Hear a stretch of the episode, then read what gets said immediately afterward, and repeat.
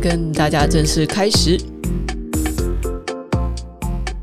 呃，现在时间是二零二三年三月十九日晚上十点三十三分，欢迎来到囧囧电台。正式开始这一集之前呢，跟各位宣布哦，YouTube 频道的会员制度已经开启了。现在你可以通过加入会员哦，只要每个月七十五块钱加入会员，那其中百分之七十的分润，也就是五十块左右，会由 YouTube 交给我，然后可以帮助我更持久或是更好的经营这个频道。呃，自己都有点不好意思讲啦。目前加入现在人是少的可怜啦，我们把会员的福利都做得蛮好的，诶，就是基本上可以照顾到每个人。YouTube 频道就是文字与资本主义这个频道呢，差不多有更新了一年多吧。当初会取这个名字，而不是取我的 ID 啊名称啊，就是因为我希望它的主题可以更 focus，然后希望我的个人 IP 可以淡化一点。但是呢，好像哦，经营到现在还是有点乏力啦，就感觉大家对于我所讲的个别主题也不是说特别的热衷哦，好像很多人还是是说只是想来听我讲什么，或者只是来听听声音啦。那这个 YouTube 账号是我很久很久以前是算最早的一个账号，那现在我在上面开始直播也才一年多，我一直在心理上面呢，就我的想法没有很确定，就是我的想法有结论之前，我一向都不会想要全力或是认真的去做，可以说呢，哎，认真起来我自己都会怕，在这段时间我一直不断的思考。这两年来啊，我看到的自媒体的生态方面真的是变动太多了。我自己目前下的判断是，二零二零年或是二零二一年以后，你想要在 YouTube 上面经营一个可以变现的、可以赚钱的事业是非常非常难的哦。这个难度绝对是高过在二零二零年以前，就没有打算说什么我要开一个 YouTube 频道，然后它就是 earn a life 用来维生的。我做这个充其量就如果大家喜欢、大家支持我继续更新的话，我就尽量的力所所能及的范围内更新，我也不会想要花额外的心力去 promote，或者说做标题党啊，或者用一些惊悚的主题啊，或者是就是 clickbait 啊，或者做一些很莫名其妙的跟这个主题不切合的东西哦。我也不想去做哗众取宠的事情，只是为了流量。当然，我可以跟你一起讲哦，如果我避免这样子的手段的话，那在二零二一年以后，百分之九十以上的频道。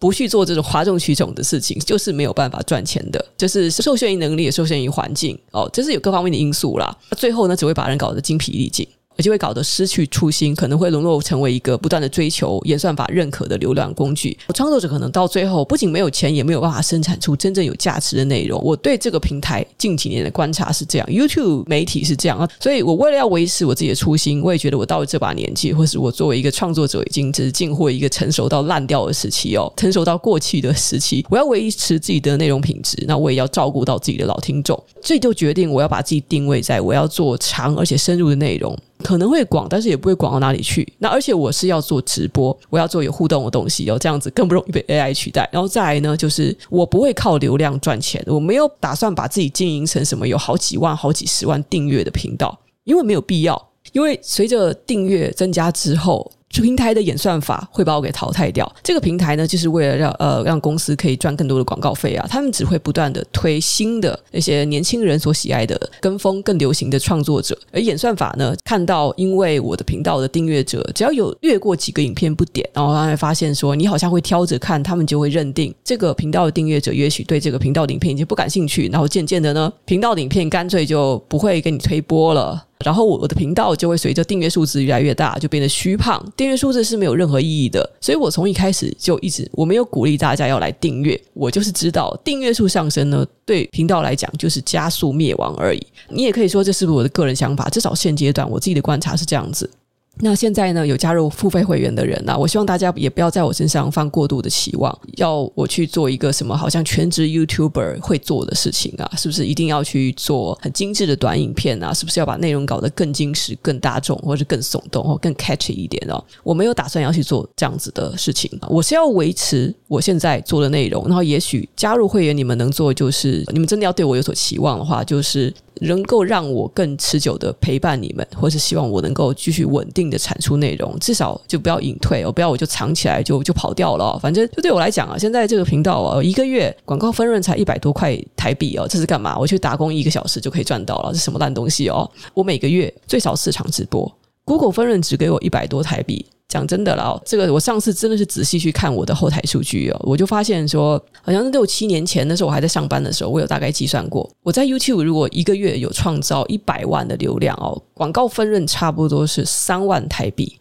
一百万流量我都可以先拿去业配赚多少钱了？不过就很可惜呢，这是我流量最大的时候啊，就是业业配没有那么多啦，所以哦，我有点做的太早了。就 YouTube 算是最赚钱那个时期，可是呢，我又我又淡出了。那现在呢，一百万的流量在 YouTube，它换算成广告分润，你们知道是多少钱吗？现在应该差不多是两万七、两万八，而且我现在的影片是比那时候不知道长了几倍哦。那个时候我的影片可能都在五分钟以内，而现在我的影片，或者说大家看到 YouTube 频道上其他创作者的影片，都已经拉到很长了，对不对？可是每千次点阅的广告分润却降得这么低。哎，现在 YouTube 这个就算是给很多人开放盈利，然后创作者也变得非常多，竞争非常激烈的同时呢，YouTube 发广告分润是越来越小气了，而且听说现在动不动还会给人花狂飙啊，就是有时候只是用个什么屌爆了，或是。有一些关键字啊，什么性啊，什么做爱啊，什么的哦。有时候是脏话啊，有时候就是毒，想扯到毒品啊、疫情啊这种东西。哎，YouTube 都会直接黄标。哎，我现在是因为频道小，所以我没有被盯上。但是我听说他们对大频道主哦，一些有名有姓的人是很明显，那个是人工审核，就是看到你有那些关键字，他就直接黄标，就不给你广告分润了。所以现在 YouTube 呢，我觉得已经很难很难再靠流量赚钱了。那如果是能靠流量赚钱的那个 YouTube 规模，以以他们。嗯这个的成本来讲啊，那个也只是小钱而已啦。大家就是从金字塔顶层的 YouTuber 都还是在专业配，现在 YouTube 更适合是做行销，我觉得是做个人 IP 的。YouTube 平台它强是强在平台上的用户非常多，观众非常的多。你阿公你阿嬷都知道 YouTube 是什么，他们可能在自己的呃智慧电视上也会打开 YouTube App 来看。演算法哦，就是比 Facebook 啊，比 Instagram 啊，或是比我觉得应该是比不上抖音啊，但是它就是它的优势就是扩散率非常的强哦。演算法现在还是有一定优势，虽然我觉得还是有一点诡异啦。如果打从一开始就想要做流量取向的东西呢，是不可能在 YouTube 上面存活的哦，流量根本就赚不了钱。那要做个人品牌呢？讲真的，就是要做有价值的东西啊。但是呢，也是要花很长时间慢慢磨，要找到那群人去做什么。像以前那种哦，圣火欲尊、哗众取宠型的内容，如果要在今天做的话，绝对是自取灭亡啊！这个哎，就就是不知道为什么就扯到了这个网红事业的东西，对，就随便聊一聊。好，那就直接开始现在的话题来。晚安，晚安，大家晚安。就是总之呢，就长达两年的观察之后呢，我决定就是要放弃流量哦。不要再拼什么短片啊！不要再拼什么剪辑节奏，要做一个在这个年代属于自己的特色。呃，我的特色可能就是乐色话多，呃，可能是。什么？我不知道我的亲和力多不多？我觉得我的特色是属于那种讲话越多越能够看出实际的价值那种。不知道你们是不是这样觉得？呃，当然可能我的说话没有我写写文字强嘛。可是说真的哦，现在文字的平台好像在 Facebook 上面就越来越不给力啊。就 Facebook 把我的触及率砍成那样子，我都是觉得再这样下去的话，我干脆去写书，我干脆是不是在在外面的街头上面写大字报，搞不好还比较多人看得到哦。不过听说 Twitter 用那个 Blue 付费账号之后，它可以。发四千字的长文，所以我再考虑看看要不要转移平台了。那今天晚上呢，我们要先讲一下 AI 大战。为什么要说 AI 大战？因为在上一周哦，战况真的是非常非常激烈啊。GPT Four 在前几天它发布了，然后这个我们说 ChatGPT 聊天机器人，它是基于 GPT 语言模型所做的一个。聊天界面的用问答的方式哦，一般人可以去投喂你任何想要知道的问题，通过聊天界面去帮你再做一个 remix 的结果出来。其实 GPT 模型在很早以前，可能在二的时候，那出来的时候是有被人家嘲笑，觉得好像没有什么大可为。但是呢，GPT Three 还有 GPT 三点五出来之后，大家哦感到非常的惊艳，他们就觉得这个技术啊，跟我们以前遇到的这种 AI 的确是有一些突破性的发展。GPT 四模型隆重发布之后呢，据很多人表示哦，这个模型比以前它的数据大概就是大了非常非常多，然后处理的领域呢，从纯文字就扩散到了影音、音讯、图片处理。虽然呢，ChatGPT 的界面上面仍旧只能做文本的处理，根据实测的结果，你去丢资料，又丢一些问题给它，现在的逻辑性、前后文的顺畅度变得比以前有很大的改善，不太会出现一些前言不搭后语的情况，就是这上面有改进，虽然资料还是旧的。就是如果你有买 GPT Pro，就是二十块美金一个月的那个付费账号的话，你就可以直接在界面上从三点五就切换成四，就可以去体验。那如果没有买的话，好像是要排队体验吧。但是我看到别人有分享一个更快的方式哦，就是你直接去下载微软的 Edge 浏览器，就使用 Bing 搜索引擎啊。其实那个就是使用 GPT Four 的模型了。这是我在网上看到的一个小妙招。这也算是微软它为了要去打市场占有率的一个方式吧。所以呢，有人如果很想抢着使用 GPT Four 的话，你就下载 Edge 浏览器来体验体验。那我现在还没有去真的使用 Bing 搜索引擎啦。那因为光是其他 AI 工具我就玩不完了。总之呢，哦，GPT-4 这个模型发布之后，就让很多的科技业者、科技圈相当的震撼。就短短时间可以进步这么多，那似乎可以让对我们对未来有更多的想象。搞不好再这样发展下去，可以像人一样聪明啊。呃，我们以前预计他回答不出来的，然后现在他越来越接近，像是有智慧的人回答出来的更人性化的回答，或者说更顺。以前我们觉得他做不出来的这个解答，然后他现在居然做得出来了。也有人反映说，好像变得更理性了，但是少了一些感性。但我觉得这就就不是一个问题嘛。哎，大家不要那么挑啊！你要他感性吗？你刚才叫他扮演一个什么角色嘛？你可以直接丢给他一个指令说，请你就像琼瑶小说的女主角一样跟我说话，可以吗？他就感性给你看啊，这是没有必要担心啊！你到底担心机器人不够感性是干嘛哦？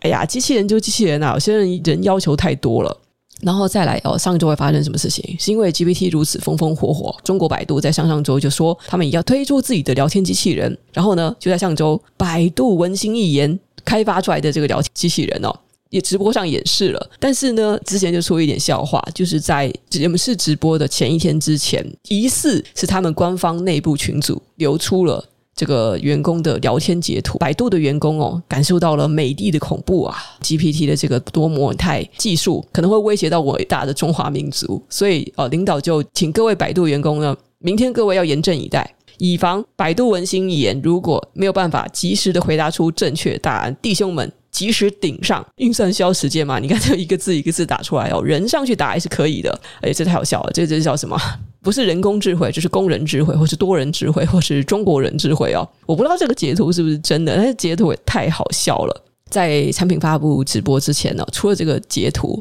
百度文心 居然打算用人去顶上机器人的回答，我不知道是不是真的。结果呢，百度文心一言，它真的发布出来也是蛮让人失望的，因为它直播上并没有实际演示。就是没有操作他们的产品，而是预录了这个机器人的答案。就是它所有的使用过程呢，居然都是预录的。结果大家就看到这个演示员一边在演示聊天机器人的操作，然后一边百度的股价就直直跌落。也不用这样子吧，就是大家卖股票还是卖的蛮豪爽的嘛。这个后来百度文心也是好像是有用邀请的方式去让他们的聊天机器人去让网友测试，然后测出来的结果也是蛮奇葩的。虽然有一些独特的技术，就目前 ChatGPT 还没有办法做到的，就是比如说直接丢指令给他可以画图啊，就融合了 Midjourney 的功能。我在 Facebook 上面有看到有人用文心一言。去画图的分享，丢一些指令看看机器人会回传什么图。那指令也是蛮不正经的啊，什么初中生、黑发、古风水手服，哇，又古风又水手服是什么概念？我就丢一些指令给他，就让他画一个可爱的妹子出来。指令很奇葩就算了，结果机器人丢回来的那个妹子图啊。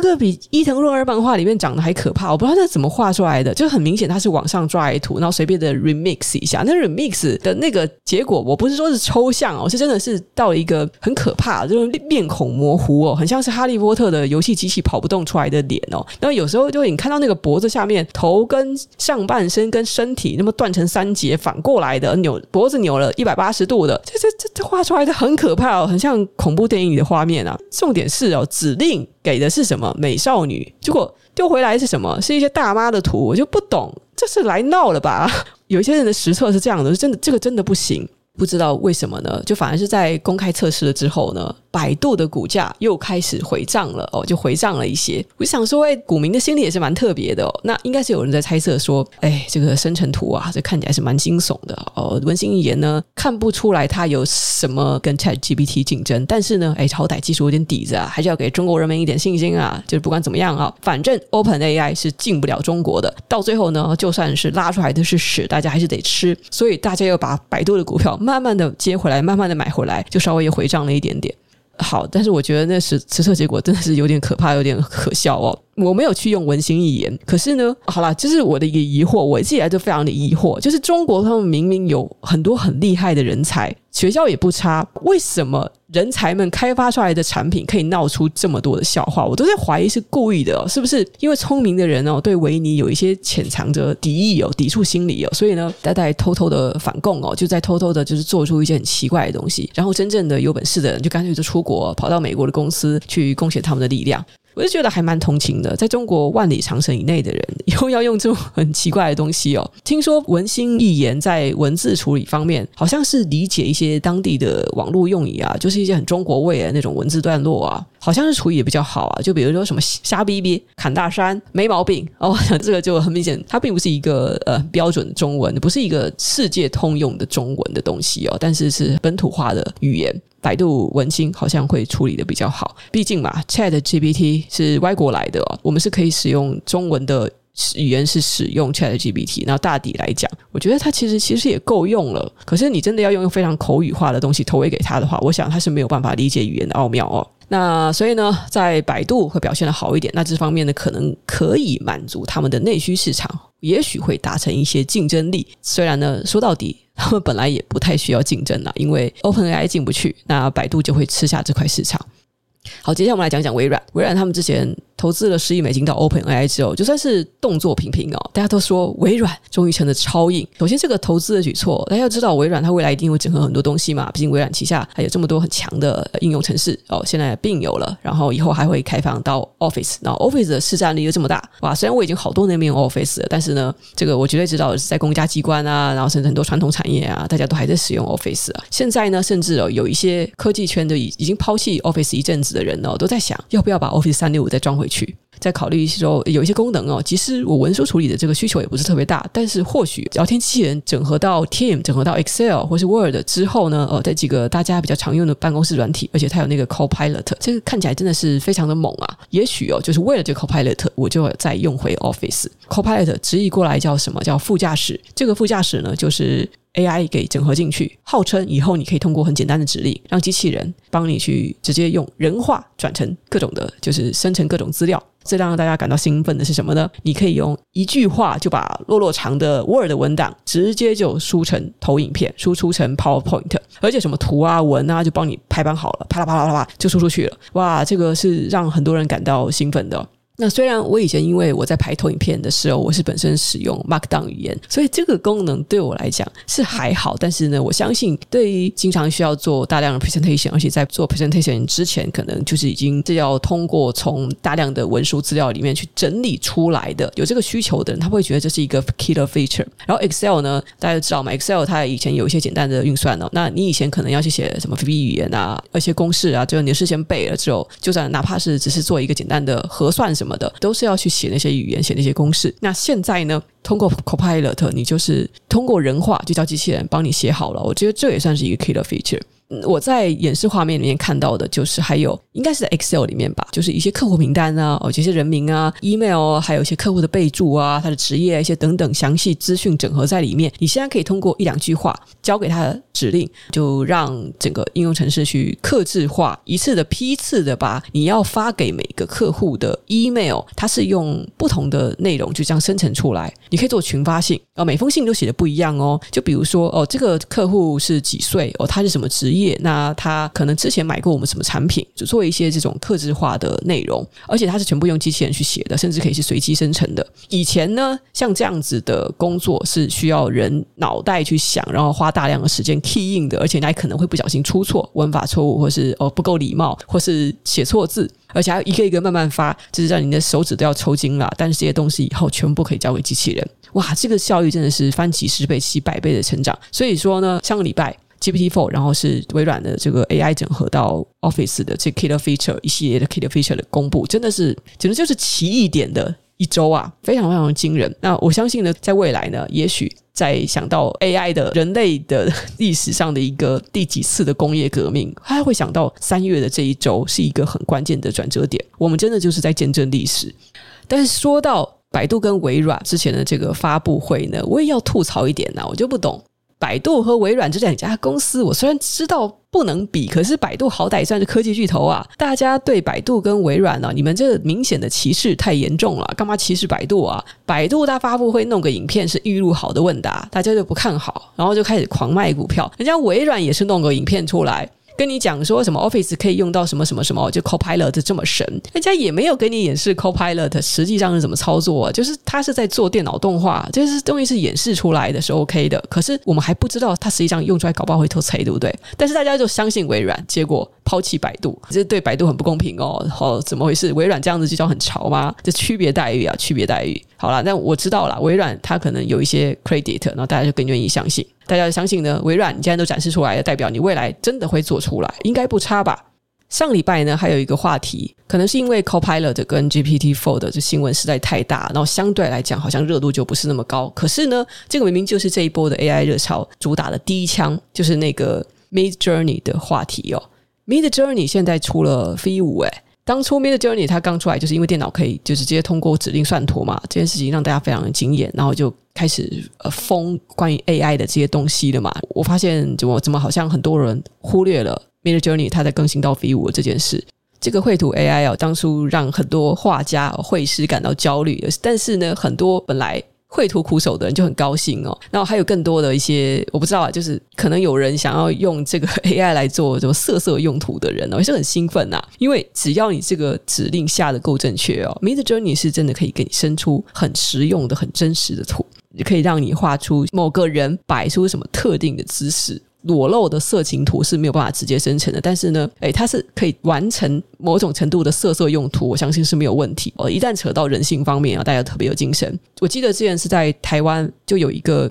职业画师，他就试着让 AI 去生成色色的图，然后那个时候 Midjourney 是在 Version 4的版本，它有一些缺陷，大家知道除了手手画不好嘛，那还有就是在这个腿啊，我觉得记得是在下半身，就是这种有有肉色的那种关节的地方，它实际上都很容易画出一些很很猎奇的扭动，但是没有想到。到时候这个会师他本来是想吓一吓大家，就摆出这个图的时候，没想到意外的导致了很多这个嗯口味比较重的人哦，就说这个我可以，我想说啊天哪，扭成这样子，大家也觉得很可以嘛？就当时好像看到是腿啊、屁股还是膝盖就混成一团的一个女体的这个二次元图，我觉得蛮可怕的。就说回来，我想说的是呢，反正当时在 V4 以前呢，大家都知道 Midjourney 是很不擅长画手指头的。如果呢，你想让你的真实照片看起来很像 AI 的话，你可以试着把你的手给拧成很奇怪的角度，这样子人家就会怀疑你这张照片是 AI 哦。这是一个很没有用的知识。但是现在 V5 画出来已经更加的真实，这个光影非常的细腻，而且呢，根据现在最新有人实测出来的图哦，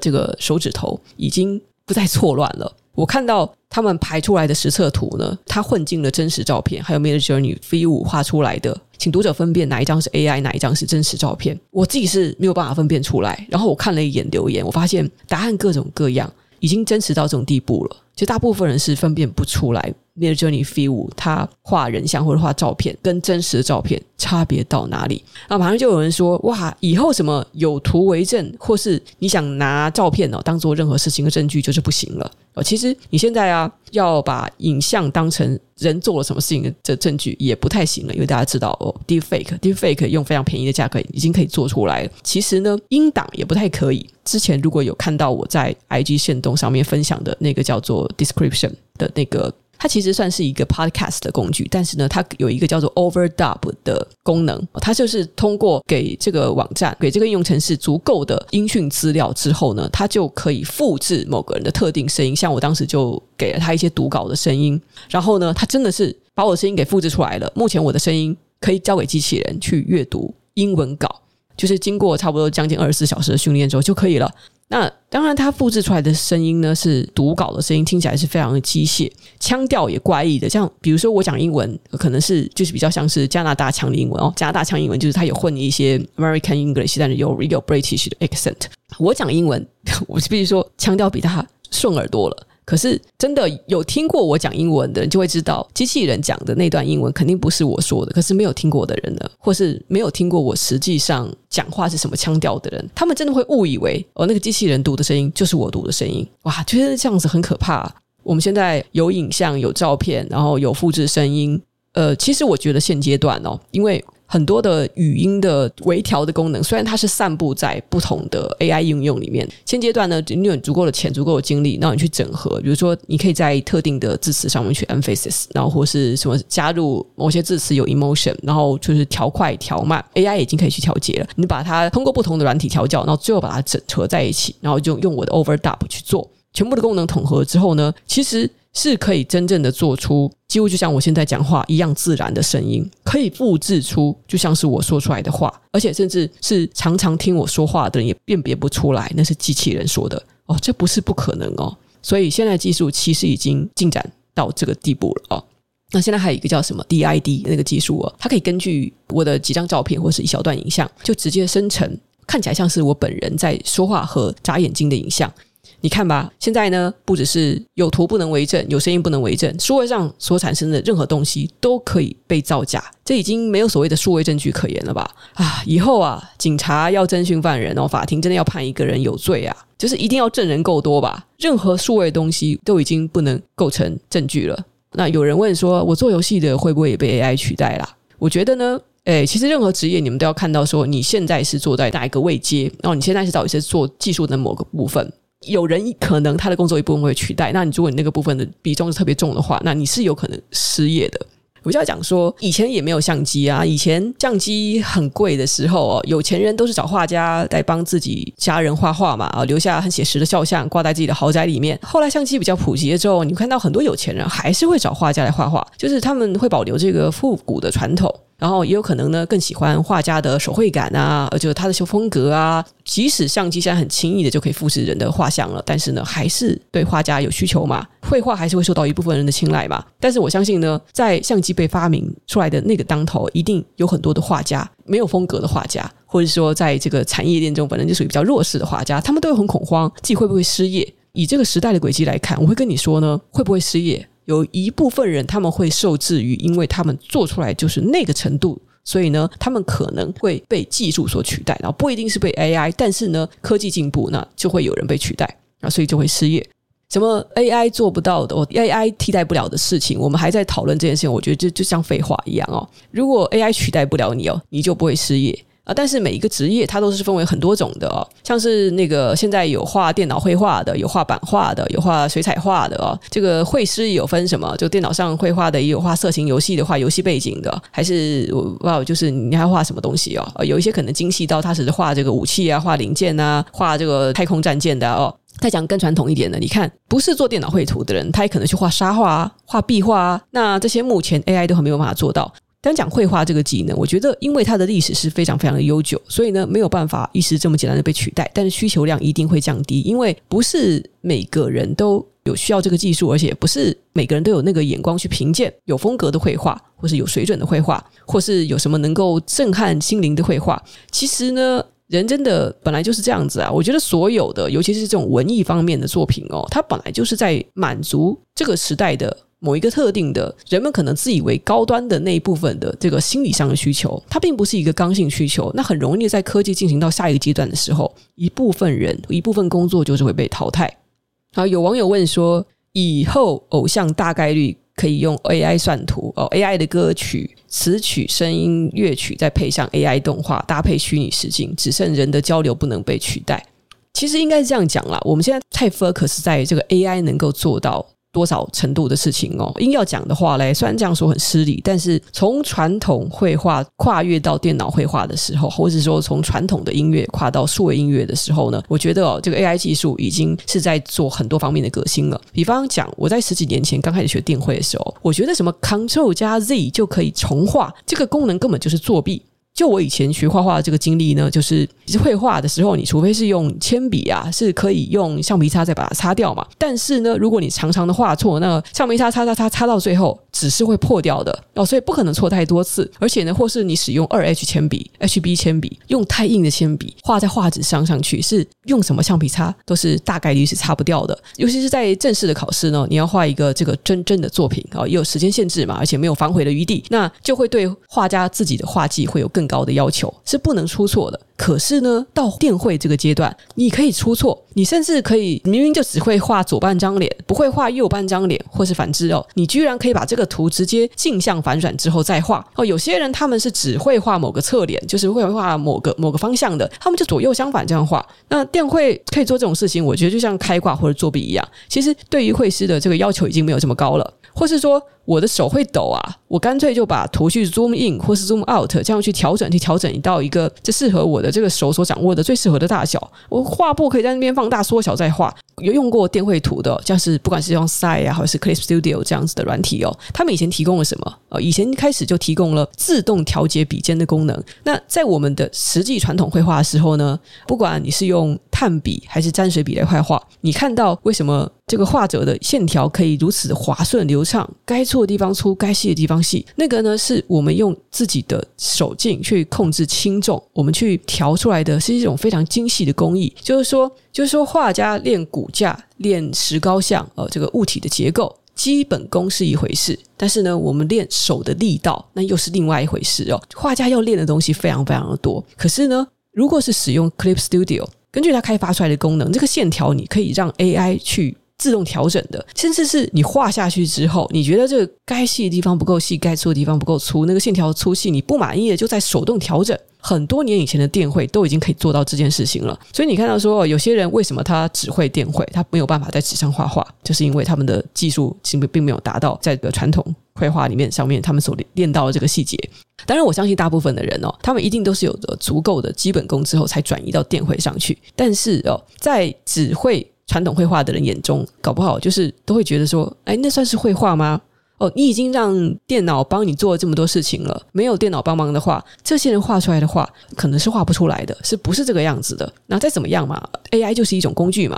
你硬是要求说，哦，脱离 AI 就画不出来的人就不算会画画吗？好像也不是。就算是在画家中，也有人他们只会画水彩画，有些人就只会用油画，那有些人就是搞不好就只会用版画，不，通常不太可能。通常就是水粉啊、油画，就是类似基础啦，速写啊，就是基础哦。至少对美术学院来说，你要画到油画之前的话，你一定是基本上有练过水粉哦、素描、速写这些东西。总之呢，然后大家会发现说，科技进步，然后 AI 可以帮人类做到许多许多事情。每次我们发现了一个最大的改变就是什么呢？人类。可以学或者需要学的东西，它是变少了。以前对绘画的技艺要求是这么高这么多，但是在很多年以前，当电绘软体出现之后，绘师所需要学的东西、需要练的那些技能就已经变得少非常多了。为什么在那个时候就没有人察觉到电脑辅助人类劳动其实已经影响非常大了？也许那个领域，就大家好像感觉到那个时候哦，是画家的权益被侵犯了。但是因为以前嘛，毕竟好像哦，电绘是应用比较多，是应用到数位的产品。那传统绘画呢，那个本身 TA 啊族群啊，好像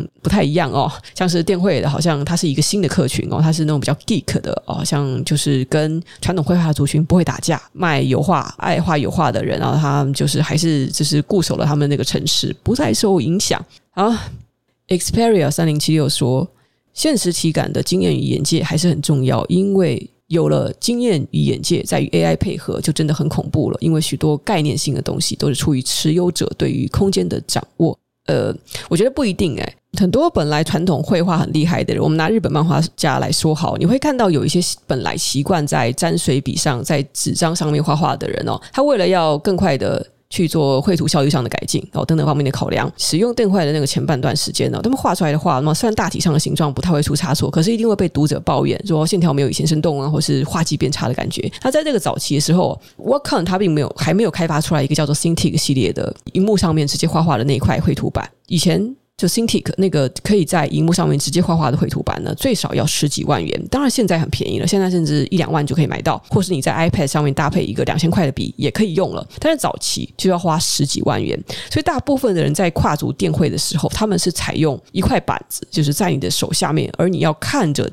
电脑荧幕画画，也就是说你的手眼是分开的。这是一个要去重新去学会的技巧，所以有很多漫画家呢，在这个时候会感到很挫折。就你以前你的眼跟手是落在同一个地方，可是你在学电绘之后，你是要学着手在下面画，但是眼睛在前面看，这是一个很痛苦而且很挣扎的过程。然后习惯了之后呢，有一部分人呢就开始变得是，我反而是眼跟手在一起的时候就不会画了，我就只会看着电脑画。但又过了一段时间呢，因为电绘荧幕已经太普及了，渐渐的现在大家又恢复成了眼手可以合一。我想说的这个科技其实也是一直把人带着跑哦，这持续的在适应、持续的在进步的人，总还是会存活下来的。但是呢，我们都势必会经历那个阵痛期。那所以现在呢，大家就体验到文书处理或者是翻译的人啊，感到很痛苦啊。但这些这痛苦啊，在电绘出现那个时代，在相机出现那个时代啊，人们的痛苦都已经轮过一遍了。现在就只是换个领域，科技打击到更多的人，然后大家一起来痛苦。AI 一直以来。或者说，新的科技一直以来，它给人类造成的冲击，就是我们会变得越来越容易做到一些事情。不管你先前下了多少苦功，那你没有办法去适应，那你就是有可能被淘汰。然后这些老人就是被淘汰。好了，怎么会讲到电绘了？我刚才只是讲想说呢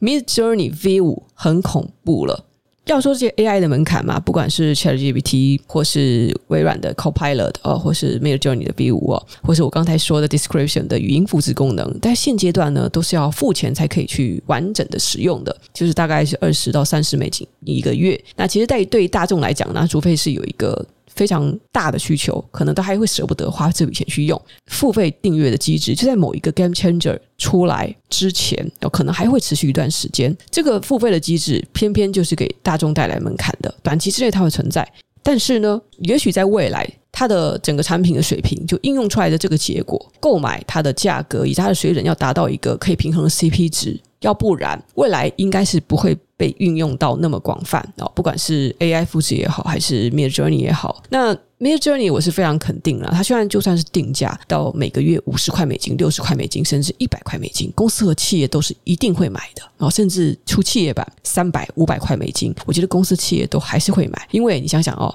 啊，你发包给会师花了多少钱？有一些公司，他们就只是需要一张图啊，需要一张背景图，需要一张工程图，然后需要一张简单的排版。你觉得他们真的是在意什么图画没有人类灵魂这件事情吗？哦，有张图就不错了，对吧？这是低成本的开支啊。阿帕说，日本的有一些漫画家、动画家是以手绘为主。你是说，就是拿着笔沾着墨水去手绘吗？现在已经非常非常少了，因为修改起来也非常困难哦。那你说动画师？呃，有一些是在画草稿的时候，他们还是会用手绘，像是宫崎骏他老人家，他的所有的分镜都还是手绘。可是，在上荧幕之前，最后都一定是转成电绘的，就是其他人会把他的手稿再描一遍。那为什么出去是一定是电绘呢？因为你在手绘上，你充其量你就拿着这么大一张纸哦，四开还是八开哦，拿这么大张纸在那边手绘。人的手绘有一个极限，是没有办法在太大张的纸上，也没有办法在太小的纸上手绘。因为我们的手有画画过的人一定都知道，不管是画人物啊、画景物啊，我们在画这种尤其是生物类这种比较常画的东西的时候，我们的手腕、我们的指头，其实我们在运作起来会有一个。我们最熟悉、最舒适，我们可以绘制出一个最协调、完美的线条比例的那个范围。超过了那个范围，这个画出来的比例就会走中。像是你可以试试看，你把一个字写的特别大，或是把这个字写的特别小，它的结构都会改变。这是手绘的限制。而且呢，你这个动画师，如果你只是手绘，这个影像如果要放到八 K 荧幕，甚至放到什么 IMAX 上面的荧幕上去的话，你觉得手绘有办法吗？颗粒会变超大，你这手绘你了不起哦，你放在一个超大的一张纸上画画，画完之后，哇，那个线条放大之后，我跟你讲，就是你看到那个墨水在纸上面盛开那个纹路啊，就是什么鬼东西都跑出来，这就不行嘛，就变得太粗糙了。所以呢，最后都一定是转成电绘。电绘它可以甚至是在每一个线条都是用向量去做的。以后八 K 荧幕不流行了吧？哦，以后是要做成元宇宙还是什么的？这些影像还可以重复使用，可以把它做得更大更大。你看现在流行什么电影的数位修复版哦，在未来我们可以再做元宇宙修复版。你现在看到的所有经典电影，只要它的影像当初拍的那个底片呢，不至于太小，不要太粗制滥造，那我们都可以想办法把它修复，或是这样用转向量的方式哦。我相信未来会有这个技术，我们的经典电影搞不好都会转成元宇宙版。我觉得这是有可能的。不管怎么样呢？为了要免除这个未来发展成各种形式之前，要做一个转录的麻烦，所以一开始就把它做成数位形态是最好的。好了，不小心我讲多了，大概就这样子了。好，那我们就休息一下。那我们最后来讲一讲《黑暗荣耀》的结局。然后这结局这个东西就应该就是留在直播里了。呃，也讲了挺久的。